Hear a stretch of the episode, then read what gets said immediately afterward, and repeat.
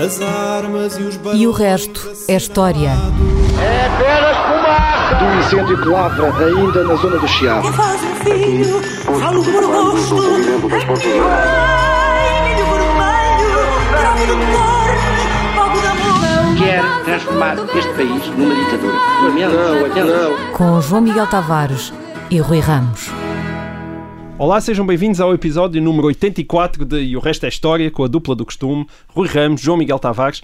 Ah, na última quinta-feira morreu o Tenente-Coronel Marcelino da Mata, o mais condecorado militar do Exército Português, tendo inclusivamente recebido a Ordem Militar de Torre Espada, que é a mais alta e elevada condecoração nacional, e participado em mais de 2.400 missões dos comandos na Guiné, o mais violento terreno da guerra colonial, onde Marcelino da Mata se manteve na linha da frente durante 11, 12 impressionantes anos.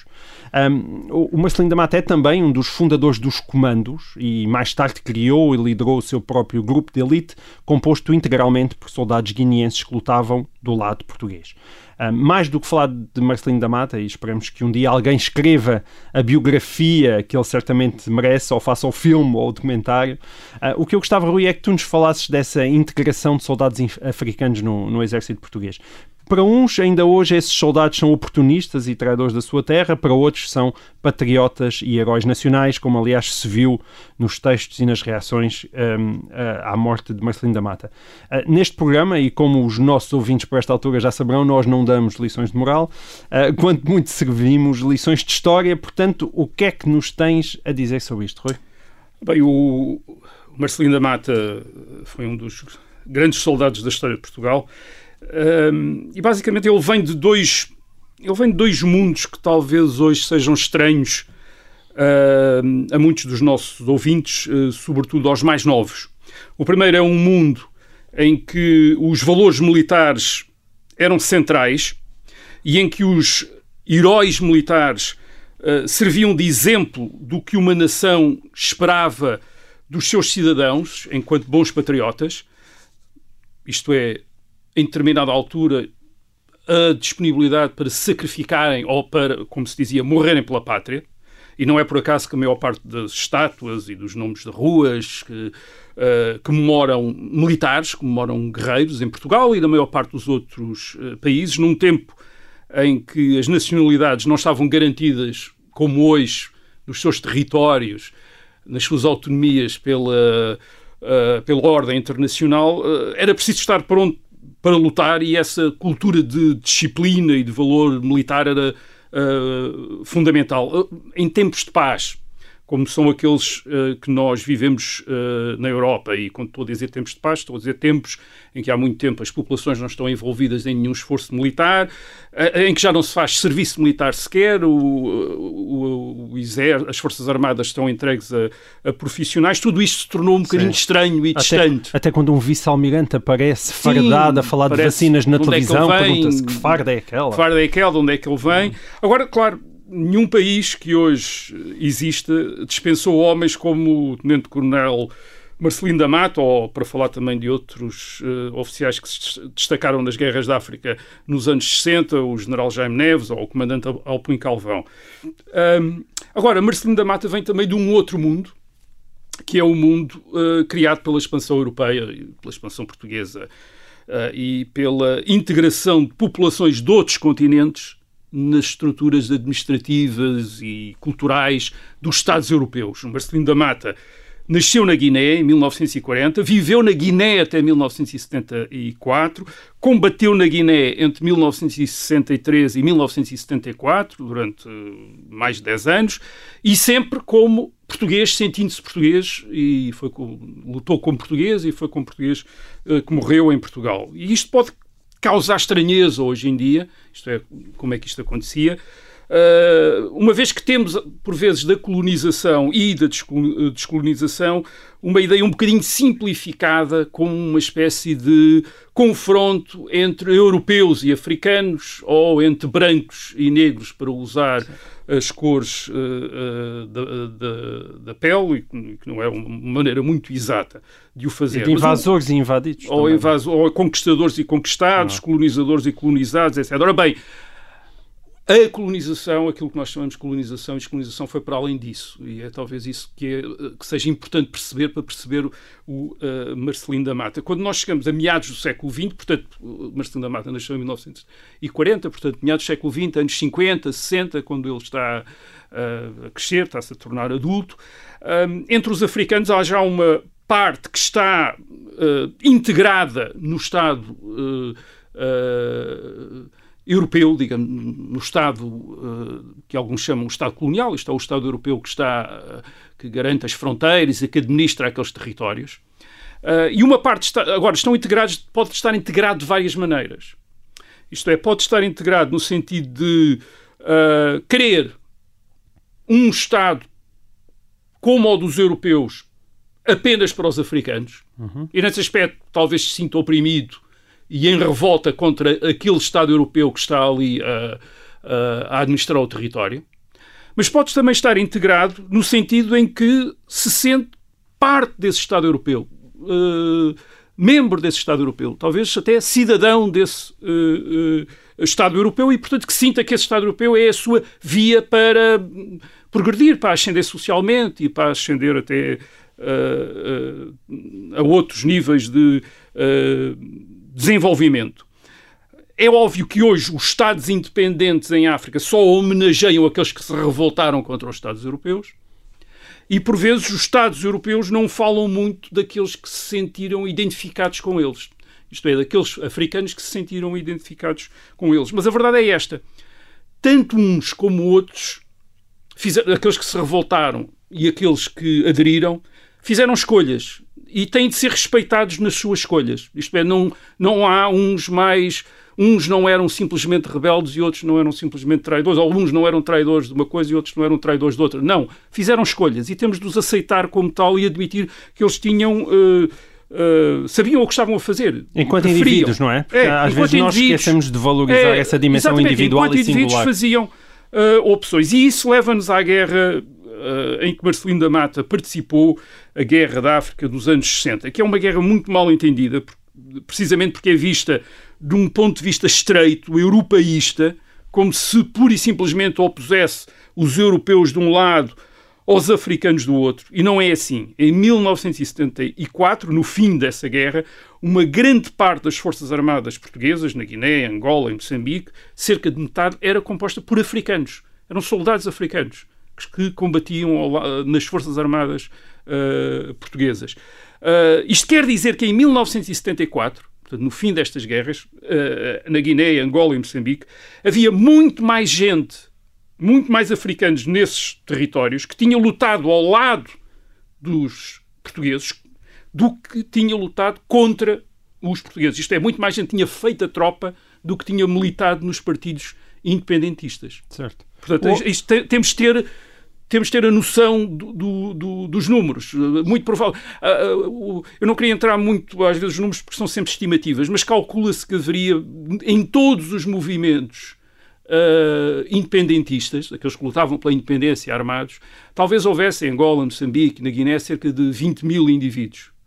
Ora bem, em 1974, uh, portanto, africanos. Em 1974 era provável que, que estivessem cerca de 70 a 80 mil africanos uhum fazer a tropa, isto é, a prestar serviço militar. Sim, mas diz-se que isso, ou, muitas vezes diz que isso era mais ou menos compulsivo, ou era por razões financeiras, ou era porque tinham sido não era à força, Bem, muita... nunca, que nunca partia de uma convicção pessoal. É? Mas partia por vezes, isto é assim, muitos eram recrutados, o serviço militar era obrigatório também para eles, mas os partidos independentistas armados também recrutavam à força e violentamente, também integravam muita gente, portanto, aí devia estar as coisas mais ou menos uh, equilibradas. E agora, quais eram as razões que podiam levar um africano a preferir os portugueses aos independentistas? E eram muitas. Uh, por exemplo, primeira, os independentistas podiam ser aqueles que, lideravam os partidos independentistas, podiam ser de etnias diferentes ou até mesmo hostis àquelas a que uh, esse africano que preferia os portugueses uh, pertencia. Por exemplo, na Guiné, na Guiné o PAIGC era liderado por cabo-verdianos, e recortava sobretudo entre a etnia balanta. Uhum. A Guiné é um território muito pequeno, mas tinha uh, entre os territórios portugueses era daqueles que tinha mais etnias e onde se falava mais línguas diferentes. Aliás, o Marcelino da Mata destacava-se precisamente por falar muitas línguas daquele território. Mas eu estava a dizer, o PAIGC era liderado por cabo-verdianos e, uh, e recrutava sobretudo entre os balantas. O que quer dizer que havia muitos outros grupos que não se reconheciam num movimento com esta composição. Por exemplo, o Marcelino da Mata, salvo erro, era da etnia papel, portanto não, eh, não, não era natural que não se reconhecesse neste género de num movimento de, com esta característica. Segundo lugar, os, in, os partidos independentistas, em meados, eh, sobretudo a partir de meados dos anos 60, uh, eh, estão alinhados e são apoiados pela União Soviética e pela China comunista. E propõem para estes territórios não apenas a independência, mas uma revolução marxista. Uhum. Por exemplo, uma revolução marxista que uma das suas bases era a contestação, não apenas da autoridade portuguesa, mas das autoridades tradicionais destas etnias, dos chefes destas etnias. Que às vezes eram, havia umas campanhas destes partidos armados para os assassinar, para os atacar e para os assassinar. Portanto, quem se identificava com, por exemplo, com o mundo tradicional africano podia também recusar estes partidos armados. Ou quem tinham, uh, por exemplo, uma religião que uh, o fizesse olhar, ou convicções que o fizesse olhar para o comunismo e para soluções marxistas como coisas más. Não é por acaso que os muçulmanos, quer na Guiné, quer em Moçambique, estavam todos do lado português. Uhum. Uh, muito firmemente, muito lealmente. Porquê? Porque não queriam uma revolução comunista. Aliás, o, nas suas entrevistas, o Marcelino da Mata também diz precisamente isso, diz que não, não queria o comunismo na Guiné e, portanto, estava certo. a combater o Além de ter tido uma história pessoal atribulada. E depois havia outra coisa, os partidos armados independentistas não atacavam apenas as tropas portuguesas, atacavam muito mais frequentemente povoações controladas pelos portugueses e matavam muitos civis, uh, muitos civis por exemplo, nas flagelações que fazia, o PAIGC bombardeava quartéis. Os quartéis estavam geralmente como povoações. Morria mais, morriam mais civis do que propriamente tropas portuguesas. O caso do Marcelino da Mata, precisamente, era de uma. Eh, ele, ele tinha familiares que tinham sido assassinados pelo PAIGC. Portanto, tinha mais uma razão para não estar com o PAIGC, por estar do lado uh, português. Depois havia ainda uma outra coisa. As, autoridades portuguesas nos anos 60, estamos a falar dos anos 60, a partir de 1961, quando começa a guerra em Angola, tinham eliminado as discriminações coloniais. Por exemplo, o Estatuto de Indígena, que era um estatuto que mantinha aquelas populações africanas, digamos, numa categoria inferior aos uh, portugueses uh, europeus, porque não eram cidadãos, eram indígenas. Isso tinha sido abolido em 1961, tal como as culturas obrigatórias ou o trabalho escravo. E além disso. Desse de forma oportunista, não é? Uh, sim, mas tinham sido abolidos. Uh, a verdade é que tinham sido abolidos. E também, por causa precisamente da guerra, também tinha sido feito um grande esforço de promoção dos africanos. Dando-lhes, por exemplo, o Estatuto de Cidadãos. Em 1965, por exemplo, em Angola já há meio milhão de africanos que têm o bilhete de identidade. Uh, português, tinha-se melhorado as suas condições de vida, como no caso da Guiné, onde o exército faz um grande uh, trabalho de desenvolvimento, abre estradas, uh, uh, fura poços, funda escolas, uh, estabelece um sistema de assistência médica que é do, os melhor da África Ocidental, quer dizer, que é garantido pelos próprios serviços médicos do Exército, mas é do melhor da África, uh, daquela zona da África Ocidental. Organiza depois, no tempo do General Spínola, quando, é, quando o General Spínola é governador da Guiné, a partir de 1968, organiza os congressos do povo da Guiné, isto é, tenta dar representatividade às populações.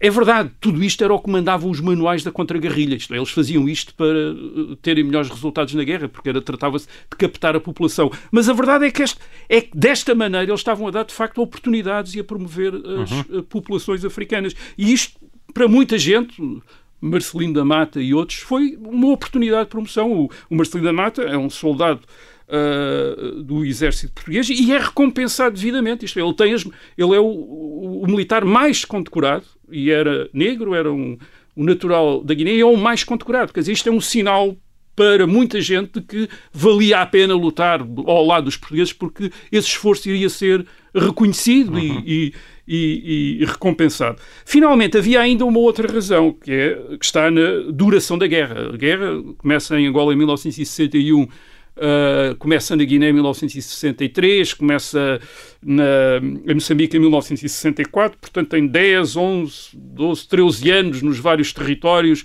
quando chegamos a 1974. Uma guerra muito longa. E nós sabemos que a guerra é muito longa porque uh, conhecemos os relatos dos oficiais portugueses que se sentiram desgastados pela guerra ser tão longa.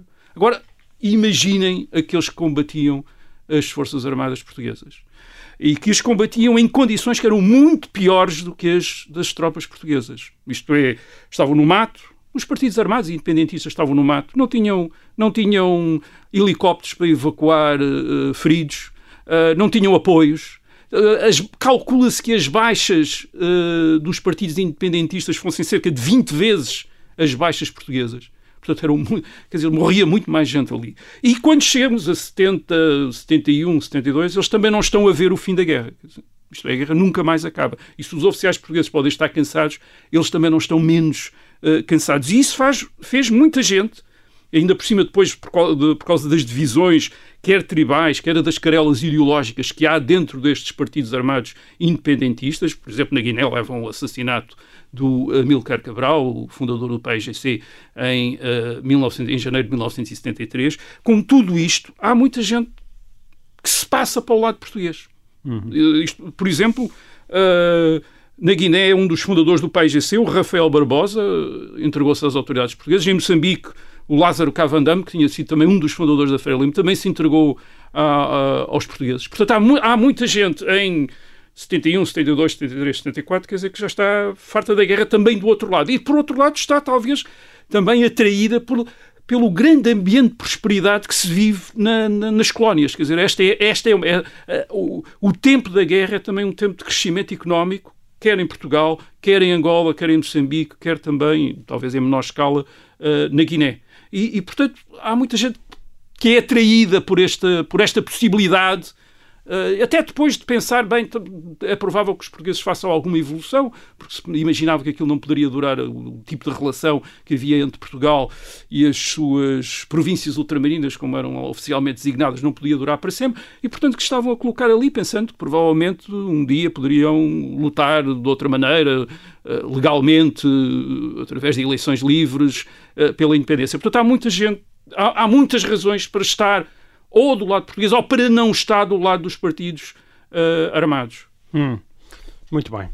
E depois chegou o 25 de Abril, não é? E depois chegou o 25 de Abril e, curiosamente, e esta é uma coisa importante de notar, as guerras não acabaram. Quer dizer, isto dá-nos uma ideia do que nós, por vezes, olhamos para, a, para as guerras da África como se fossem guerras cuja única explicação tem a ver com a presença portuguesa. Uhum. E não, quer dizer, a presença portuguesa era uma componente de uma guerra que já não era apenas uma guerra colonial, ao contrário do que diziam os eurocêntricos, aqueles que olham sempre para as coisas do ponto de vista europeu. Era já uma guerra civil. Uhum. Era uma guerra civil entre populações locais, entre grupos locais que tinham ideias diferentes, identidades diferentes, que desejavam coisas diferentes e que tinham rancores entre eles. E, por isso, quer na Guiné, com os seus golpes de Estado a seguir, a seguir a 74, quer em Angola e Moçambique, com a guerra civil, a uma escala muito maior do que, aliás, do que aconteceu durante a guerra uh, uh, em que Portugal esteve envolvido, a guerra continuou. Quer dizer que havia ali um conflito que ia muito para além da questão colonial. Isto é, já havia um conflito ideológico, identitário, uh, ligado à construção de um Estado e a, e a quem, a quem devia pertencer a direção desse Estado. Portanto, havia coisas que iam muito para além daqueles que, dos portugueses uh, e que envolvia uh, gente como o Marcelino da Mata, que já estava a lutar do lado que lhes provavelmente parecia-lhes o lado que iria ser o do futuro, para eles. Isto é, certo. uma recusa daquilo que o país GC, por exemplo, na Guiné representava. Certo. Eu ia-te fazer a, a segunda pergunta, Rui, mas acho que já não vale a pena, porque estamos a chegar ao final da primeira parte do nosso programa. Portanto, eu comecei a formular a pergunta com após o 25 de Abril. Mas eu aproveitei para dizer outra coisa. se o caro ouvinte quiser saber o que é que vem a seguir, é ficar connosco, esperar um bocadinho, uh, que a pergunta vem já aí, depois deste breve intervalo. Até já.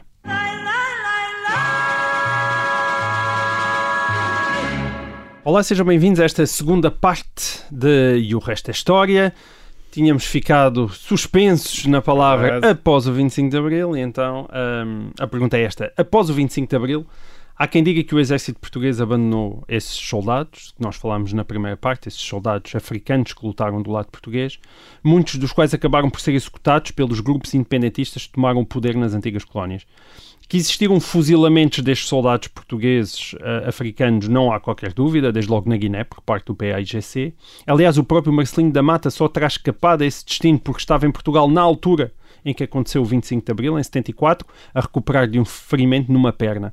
Mas também há quem diga que essa história do abandono está mal contada e que foram esses soldados que optaram por ficar. Qual é que é a tua opinião, Rui? Já está estabelecido aquilo que realmente aconteceu aos soldados africanos do exército português, uh, que foram pouquíssimos os que vieram para Portugal? Parece-me um facto irrefutável, não é? A questão é porquê? Porquê? Exato. Não, não, enfim, há, há alguns uh, trabalhos e alguns uh, testemunhos, não há propriamente uh, um grande estudo sobre o que é que se passou com todas estas tropas que, africanas que, que, estavam do lado português. E eram e muita que, gente. Como tu disseste, eram mais do que os independentistas. Eram muito mais do que os independentistas, por exemplo, na Guiné. Só, na Guiné, em 1974. Uh, Estima-se que haveria cerca de 9 mil naturais da província armados em servir em milícias. Isto em milícias, não é propriamente nas forças uh, armadas uh, no exército, é em milícias locais, mas que estão do lado português. 9 mil. Ora bem, o, o PAIGC não teria mais do que 5 mil guerrilheiros, portanto era quase o dobro. Uhum. Isto, é, isto é tropa mais ou menos, uh, digamos, irregular, digamos, digamos assim. Portanto, mas havia o dobro de homens armados, quer dizer, do outro, do lado uh, português. E, e, mais, mais de metade dos confrontos com o PAIGC já eram da responsabilidade destas milícias. Isto eram as milícias que entravam em confronto com o PAIGC. Aliás, durante as, eh, as, negociações da independência, e isto segundo os apontamentos que o então Primeiro-Ministro Palma Carlos uh, tomou e publicou nos anos 80, de, um dos argumentos dos negociadores portugueses para fazer pressão sobre o PAIGC foi precisamente a ameaça de uma retirada portuguesa unilateral e imediata. Isto é, e agora perguntas, mas porquê é que isso assustava o país GC em 1974? Quer dizer, a ideia de que os portugueses abandonariam imediatamente a Guiné. Porquê? Porque o país GC precisava que o exército português desmobilizasse e desarmasse os guineenses isto é, os membros, quer os membros das Forças Armadas, quer os membros das, das, eh, do, das Forças Especiais, quer os, os, membros das milícias, eh, que tinham estado, isto é, toda a gente, toda a gente armada que estava do lado português. O, o PAIGC não tinha força para tomar conta da província da, uh, da Guiné se todos esses homens continuassem armados e disponíveis e dispostos a resistir ao país GC. Isto é, mesmo sem as tropas portuguesas lá. Portanto, eles, o país GC precisava das tropas portuguesas para desarmar e para uh, desmobilizar essa, uh, esse, esses homens. A culpa portuguesa aqui é. Há sim, há uma culpa portuguesa, há uma responsabilidade portuguesa, se não quiser utilizar a, a palavra tão forte como culpa, mas é dupla. Por um lado, uh, os negociadores criaram com o PAIGC um falso sentimento de segurança e de que havia uma garantia que estava estabelecida nos acordos, isto é, que havia uma espécie de amnistia para todos aqueles que tinham combatido do lado uh, português. E o que fez, provavelmente, muitos desses homens uh, ficarem no, na Guiné, convencidos que estariam uh, sob o abrigo dessa garantia dada pelo PAIGC ao, uh, a, a, Portugal durante o, o, o processo eh, de, de negociação. Uh, portanto, isso é uma. Isto é, os portugueses colaboraram nessa, na criação de uma falso sentimento de segurança. Hum.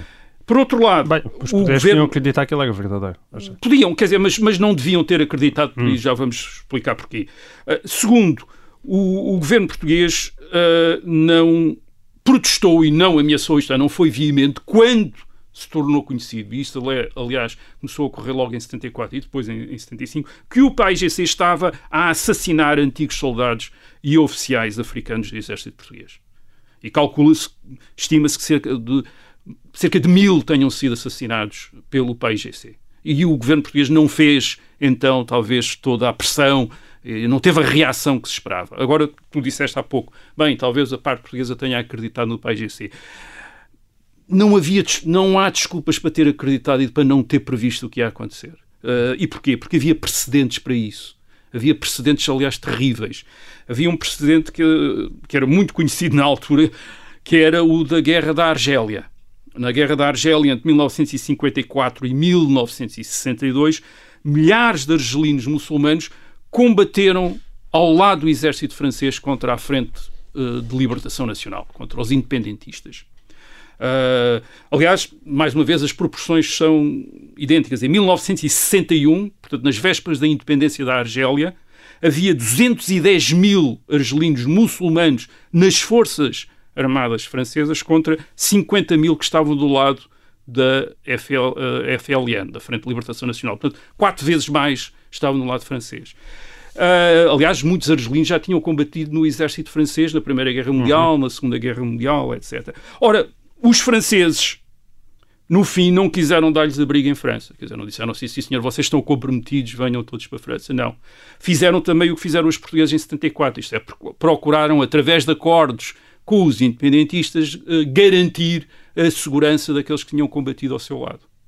Uh, mas o a que é que se fez? não respeitou. O que é que aconteceu? A Frente de Libertação Nacional, claro, não respeitou nada aos acordos. Uh, e estima-se que até cerca de 150 mil uh, antigos militares ao serviço da França possam ter sido assassinados depois de 1962 pela uh, Frente de Libertação Nacional. Aliás, não só eles, mas também as suas famílias, mulheres e crianças, porque a Frente de Libertação Nacional era de facto um bando de assassinos, que foi sempre, e, uh, e ficaram de posse do país, e, e foi um massacre enorme. Uh, uh, enorme, aliás, que levou, a França já assumiu isso, já, já assumiu essa responsabilidade para com todos esses militares que abandonou. E uma das razões, provavelmente, porque não, porque Portugal também não protegeu, é a mesma do que a França. Isto é, não queria esta gente, eles não queriam estes africanos no, uh, em Portugal. Uh, e porquê é que uma pessoa pode, porquê é que podemos dizer isto? Ou, podemos, ou porquê é que podemos dizer isto? Podemos dizer isso porque em 1975 o governo provisório da Revolução de Abril mudou a lei da nacionalidade e mudou hum. a, lei nacionalidade, a lei da nacionalidade, a lei de 24 de junho de 1975, que rompeu com a antiga tradição portuguesa, que era uma antiga tradição portuguesa, desde o século XIX e anterior, de considerar português todos os que nascem em território sob administração portuguesa. Isto era a antiga, a tradição nacional, chamado direito, chamado do, direito do Sol. Hum. Uh, a Revolução de Abril, em 24 de junho de 1975, mudou essa lei para uma lei com um princípio racial, isto é, são portugueses aqueles que descendem de portugueses, portanto, o, o chamado direito de sangue. E o objetivo desta lei de 24 de junho de 1975 foi, nitidamente, negar o direito à opção pela nacionalidade portuguesa por aqueles que já eram cidadãos portugueses nas antigas províncias ultramarinas e que não eram descendentes de, euro, de europeus. Nem foi bem negar a nacionalidade, foi retirar-lhes a nacionalidade. Foi, isto é, negar-lhe a possibilidade deles optar e privando-os de uma nacionalidade que eles já tinham. Isto é, eles já certo. tinham bilhetes de identidade. Uh, e muitos deles, e esse é que é o mais, uh, ainda mais grave, muitos deles eram uh, indivíduos que tinham combatido nas Forças Armadas Portuguesas. E, e isso quase que os fazia portugueses não só pela lei, mas como se diz em França, para usar uma expressão francesa, portugueses pelo sangue derramado, isto é, pelo serviço que tinham prestado uh, uh, ao país. Mas o, os governos da Revolução de Abril, temendo que muitos optassem pela nacionalidade portuguesa e não os querendo, uh, não querendo que viessem,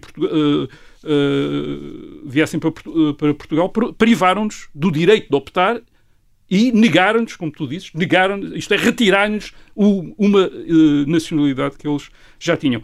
Uh, a França, em, em, em, recentemente, reconheceu a responsabilidade uh, em ter abandonado estes argelinos que tinham estado do seu lado e acho que Portugal também devia fazer o mesmo, isto é, reconhecer que abandonou aqueles que combateram nas suas Forças Armadas e que foram deixados para trás com falsas garantias, e isto tudo por uma questão de não os querer no território português, não, não os querer no território português. Portanto, é uma história muito feia, esta talvez a história mais feia da, da descolonização portuguesa. Essas histórias feias, eh, nós vamos falar também de mais uma a seguir, há uma série de abjeções que nós colocamos a patine da democracia, da revolução uhum. libertadora uhum. e que muitas vezes tendemos a atirar uh, pasadas de areia uh, para esconder esse passado nada simpático já Sim. em plena democracia portuguesa.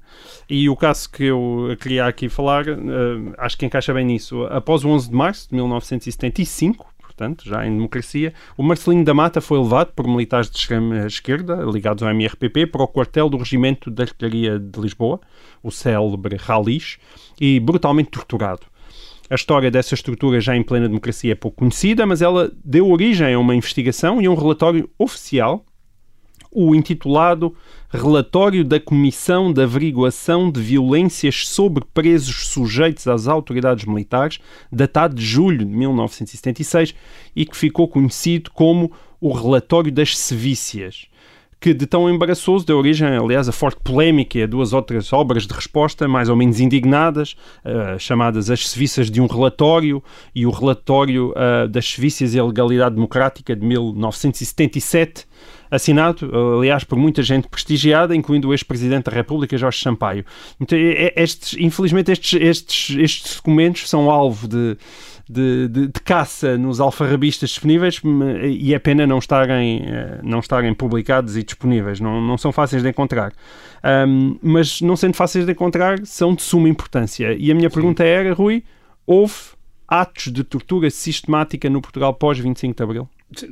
A resposta tem de ser sim, como aquela que deu o relatório da Comissão de Averiguação de Violências sobre Presos uh, sujeitos às autoridades militares, foi publicado em 1976 uh, eh, e que não deixa dúvidas. Uh, houve tortura, houve prisões políticas sem outro motivo que não fosse o de intimidar e limitar a atividade de quem não seguia as ideias que eram então dominantes nos governos provisórios da Revolução em 1975 e, dessa maneira, muitas centenas de pessoas foram presas e foram submetidas a, a, a, tortura, a formas de tortura que podiam ir de fuzilamentos simulados, por exemplo, uh, aconteceram na região militar norte, até ao espancamento e aos choques elétricos como aqueles que, uhum. uh, que foi sujeito o Marcelino da Mata no quartel, uh, no Ralis, em, em maio de 1975. Nós sabemos, eu estou a dizer centenas, Houve centenas de pessoas que estiveram presas em todos os momentos. Em novembro de 1975, isto é, quando chegou ao fim este período, o chamado PREC, o chamado processo revolucionário em curso, sabemos que havia pelo menos mil presos políticos nas cadeias portuguesas. Isto é, quase 10 vezes aqueles os que havia uh, em 1974, contra, quando acabou o Estado Novo. Eram, tu, eram tudo pessoas que tinham sido presas pelo COPCON, pelo Comando Operacional do Continente, isto é o principal comando militar uh, em Portugal, e tinham sido presas às ordens do governo e de várias autoridades militares, isto é, há prisões, uh, as comissões de inquérito de 28 de setembro e de 11 de março, o gabinete do Primeiro-Ministro, o gabinete do Almirante Rosa Coutinho, que era o Presidente dos Serviços de Apoio do Conselho da Revolução, havia presos já às ordens do Ministério do Trabalho, toda, a, é, gente mandava toda a gente mandava prender, havia, do, do, enfim, por vezes por telefone, quer dizer, telefonavam, mandavam prender, o COPCON efetuava as prisões, era o COPCON que efetuava porque logo desde o princípio a Polícia de Segurança Pública tinha-se recusado a fazer este tipo de prisões, prisões políticas. Portanto, era o COPCON que fazia e a maior parte das, Com os famosos pessoas... mandatos em branco, é? é, exato, a maior parte das pessoas eram acusadas de uma coisa vaguíssima que era a associação de malfeitores. Certo. Uh, e isto permitia-lhes retirar todos, de acordo com o Código Penal Português, retirar-lhe quase todas as garantias. Uh, e, portanto, esta, isto eram pessoas que nunca tiveram acesso a advogados, Uh, nunca souberam do que é que eram acusados sequer e tiveram meses e algumas delas mais de um ano presas. Isto é, literalmente esquecidos na prisão, como diz o relatório de 1976. E, além disso, não foram apenas presos. Muitos deles foram presos, despedidos dos empregos que tinham e as suas contas congeladas, deixando às vezes as famílias sem quaisquer recursos. Portanto, isto era uma, mesmo uma retaliação, eh, uma coisa absolutamente brutal. Eh, estas prisões, sabemos também pelo, pelo relatório da Comissão de Averiguações, foram inspiradas por partidos políticos de esquerda, sobretudo pelo Partido Comunista, pelo MDP e por vários grupos de extrema, de, uh, extrema esquerda que deram às vezes indicações e levaram as listas das pessoas que eles queriam uh, prender e a maior parte das, dessas pessoas eram, eram pura e simplesmente os motivos pelos quais eram presas eram pura e simplesmente porque eram suspeitas de ter ideias que não eram aquelas que o PCP, o MDP e os grupos de extrema esquerda aprovavam. E muitas dessas pessoas foram, aliás, até mesmo interrogados por militantes desses partidos antes de serem interrogados pelos. Uh, pelos, pelas autoridades uh, militares. O relatório dá muitos exemplos de situações dessas, por exemplo, Évora, março de 1975, 22 presos, Uh, e presos porquê? O, o, o, comandante da região militar diz que era, enfim, presos porque eram conhecidos pelas suas ideias reacionárias.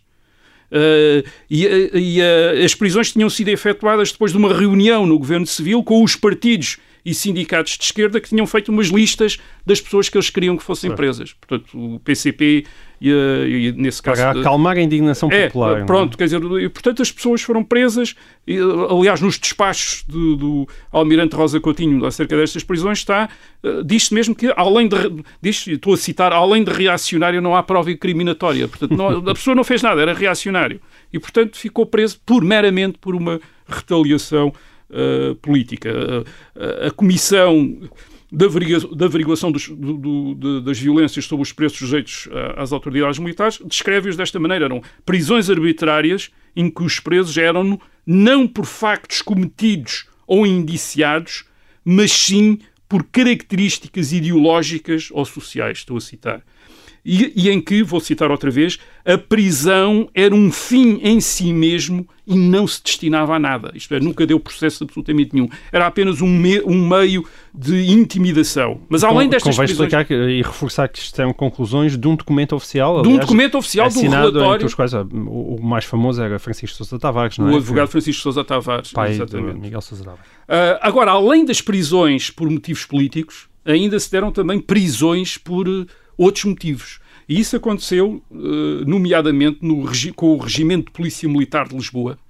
Eh, em julho de 1975, eh, houve um apelo ao Regimento da Polícia Militar para pôr termo à desordem em Lisboa, sobretudo à delinquência, e o Regimento da Polícia Militar decidiu mesmo acabar com a criminalidade em Lisboa. E como é que fez isso? Fê-lo através de rusgas maciças. Calcula-se Quer dizer, há, não, se, não, não, se calcula quant, quantas centenas de pessoas é que devem ter sido presas e levadas para a ajuda para o quartel do Regimento de Polícia Militar. Mas um militar que foi ouvido pela essa comissão de, de averiguações confessou ter, em dois meses e meio, em dois meses e meio apenas, no verão de 1975, ele, ele, só ele, interrogou pelo menos 800 pessoas que tinham sido levadas uh, violentamente para o, o regimento de polícia militar, alguns deles menores de 16 anos. Uh, e essas pessoas, portanto, uh, essa, esse, essas pessoas que eram presas por, por, serem delinquentes ou suspeitos de ser delinquentes foram quase todas detidos com agressões físicas e depois eram levados para o quartel, onde eram sujeitos a uma espécie de praxe eh, que consistiam em dar duas voltas à parada, rastejar nu, beijar as botas dos militares e o emblema do regimento, levar banhos de mangueira, serem espancados, etc. Quer dizer, Uh, enfim, um, ato de barbaridade e de arbitrariedade uh, policial uh, em Lisboa e estarem presos, por exemplo, em celas para oito pessoas, estavam cerca de 60. Portanto, isto foi o que a Comissão averiguou a partir de testemunhos, não só de pessoas que tinham estado presas, mas também daqueles que os tinham prendido certo. em 1976. Mas, mas, em 1975 já tinha havido protestos hum. uh, contra esta situação. E queria salientar aqui um, um desses protestos, houve o, de, por exemplo, de, o, de, o, dos bispos portugueses, que também fizeram um protesto, mas um, um protesto o, de, o, do deputado António Arnaud na Assembleia Constituinte, um deputado do, do Partido Socialista, que a 10 de julho de 1975 António Arnaud fez um discurso a lamentar, e cito, a ostensiva e por vezes impúdica falta de respeito pelos direitos, liberdades e garantias individuais que se estava a viver em Portugal. Ele diz que ele, era, ele tinha sido advogado antes de 74 e tinha defendido muitos uh, uh, opositores ao salazarismo, e diz mesmo, julgava eu, disse ele, que essa época tenebrosa de prepotências, arbítrios, de longas e dolorosas prisões sem culpa formada era apenas uma página negra do passado. Mas não era. E depois até dá o exemplo de um antigo uh, correligionário, camarada dele, na oposição ao salazarismo, que tinha já sido preso depois de 74 e que, uh, a quem tinha sido negada até a assistência uh, judiciária. E quando António Ano estava a fazer esse discurso. Os grupos parlamentares do MDP, do PCP e o deputado da UDP abandonaram a sala em protesto e as galerias começaram todas a gritar, a baixar a reação e a chamar fascista a António Arnaud. Certo.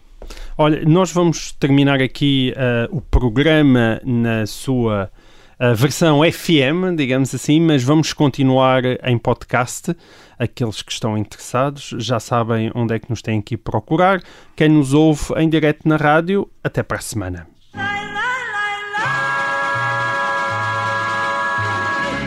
Rui, estávamos nós a falar, estavas tu a dar o exemplo uh, bravo de António Arnaud, uh, antigo deputado do Partido Socialista, que se atreveu a uhum. levantar o dedo e a denunciar as, as atrocidades que estavam a ser cometidas. É, isto em julho de 1975, mas devo também dizer que já uh, num Conselho de Ministros, em dezembro de 1974, uh, quer Magalhães Mota, quer Francisco Salgado Zanha, Magalhães Mota, que era um dos fundadores do então uh, PPD, atualmente PSD, Magalhães Mota, quer Francisco Salgado Zanha, quer Mário Soares, tinham, uh, uh, enfim, tinham protestado contra as prisões que estavam a ser efetuadas em Portugal. Hum. O, Salgado Zenha, de uma maneira muito veemente, certo. tinha dito que aquilo é... era uma violação da democracia e diz uh, não há democracia enquanto continuarem este género de prisões. E... Mas a certa altura também já não era só em Portugal. Mas seja, a certa altura já não era só em Portugal que isso acabou por ganhar uma dimensão e, Exatamente, em dezembro de 1975, já depois do 25 de novembro, o Diário Popular noticiava que a Comissão Internacional de Juristas, a Comissão Internacional de Juristas era uma, um organismo, uma organização criada em 1952 e com sede em Genebra, era portanto uma organização não governamental de advogados ligados à defesa dos direitos do homem, Uh, e o, o seu secretário-geral até 1970, só para dar o, uma ideia, tinha sido o Sean McBride, que era o Prémio Nobel da Paz de 1974, e um dos fundadores da Am Amnesty International. E, sabe, e, a Amnesty International tinha sido inspirada a pelas prisões em, em, Portugal durante a ditadura salazarista. Hum. Pois bem, esta, esta Comissão Internacional de Juristas uh, comparou a justiça militar em Portugal com a que vigorava no Chile de Pinochet. Portanto, em, dezembro de 1975, de acordo com a Comissão uh, Internacional de Juristas, uh, uh, as garantias e os direitos estavam tão ausentes no Chile de Pinochet como no Portugal da Revolução de Abril. Eles dizem mesmo havia uma ausência de adequadas garantias jurídicas e direitos de defesa. Aliás, é essa também a conclusão do relatório que em 1976, precisamente por causa destes, deste escândalo internacional e nacional das prisões em 1974-75, eh, das centenas de prisões. Eh, o Conselho da Revolução mandou, durante a presidência do general Lianes, mandou fazer um inquérito em 1976, ouviu dezenas de testemunhos, recolheu documentos, estão no relatório que citastes, e concluiu que em Portugal, em 1975, se vivera num Estado, isto é a expressão que eles usam, um Estado de não direito. Hum. Não havia direito em Portugal. Isto é, os cidadãos estavam à mercê de um poder arbitrário que prendia, proibia, mantinha as pessoas presas, negava-lhes assistência jurídica indefinidamente. Portanto, isto também foi uma componente desta revolução de 1974-75. Isto na metrópole, porque há suspeitas de que nas as colónias as coisas tenham sido mais graves e mais sinistras, com as Forças Armadas portuguesas suspeitas, portanto, são acusadas por algumas uh, por muitas pessoas, e incluído, inclusive há, há, há, referências no relatório a isso. Isto é de, de prender pessoas também uh, no uh, ultramar, por vezes deportando-as para a metrópole, mas outras vezes, e há testemunhos disso, entregando-as aos partidos uh, independentistas armados, o que era o mesmo que os entregar à morte. Quer dizer, portanto, era uma coisa bastante mais grave do que aquilo que, que uh, se passou, do que aquilo que se passou em Portugal. O, relatório de 1976 devia ter sido apenas a base para saber se deveria haver uh, mais investigação e procedimentos judiciais contra os responsáveis. A verdade é que não se fez nada. A única coisa que aconteceu foi o, a exalturação do almirante Rosa, Rosa Coutinho, que tinha sido o presidente dos serviços de apoio ao uhum. Conselho da Revolução, através dos quais tinha passado muitas destas prisões e, e do, enfim, digamos, do, do caucionamento destas prisões uh, e, e, ele é, digamos, exalturado, mas pelo uh, chefe de Estado-Maior da Armada, numa coisa assim, uma, hum. coisa muito localizada. Mais ninguém é afetado uh, por isso. Mas o, o, mais grave, ou mais triste, foi, como tu disseste, ver muitas personalidades de esquerda algumas das quais tinham sofrido e, e, e justamente denunciado as prisões e as torturas sob a ditadura salazarista, muito justamente, vê-las depois de 1974 e 1976, 77, em reação ao relatório, a menorizar ou até mesmo a negar, uma atitude negacionista, a negar uh, o mesmo, isto é, o que tinha acontecido de equivalente depois de 74, isto é, os casos de prisão arbitrária e sem garantias e a violência nas prisões. Uh, é provável que muitos deles muitos dessas personalidades estivessem a tentar defender militares de esquerda que estiveram envolvidos uhum. neste, nestas violências. Uh, alguns também poderiam ter, estar com medo de uma espécie de equivalência moral certo. entre a ditadura salazarista e, e este regime revolucionário. Uh, é óbvio que isso não.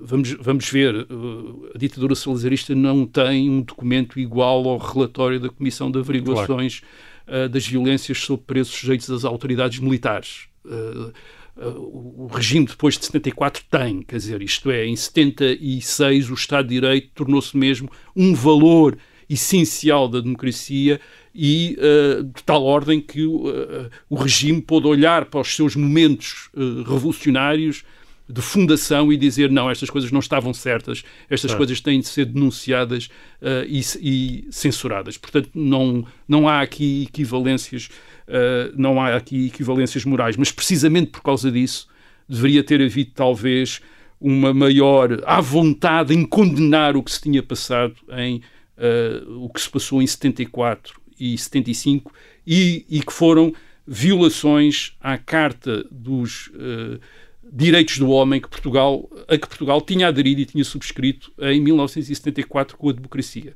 Uh, o Estado Novo não o tinha feito, mas a democracia tinha-o feito e tinha-o feito, infelizmente, em 74, 75, para, uh, no seu início, no início, não na sua fundação revolucionária, para violar essa Carta dos Direitos do Homem. Uh, mas houve este documento, este Uh, relatório da, da, Comissão de Averiguações de, de Violências uh, sobre Preços Sujeitos às Autoridades Militares, uh, que em certa medida assinalam o, o quão as novas autoridades do regime democrático levavam a sério o Estado de Direito. Isto eram capazes de olhar para as suas próprias origens e notar aquilo que de abjeto se tinha passado nessa, nessa época. Muito bem, e assim termina o episódio número 84 de E o Resto é História. Cá estaremos novamente para a semana. Até lá.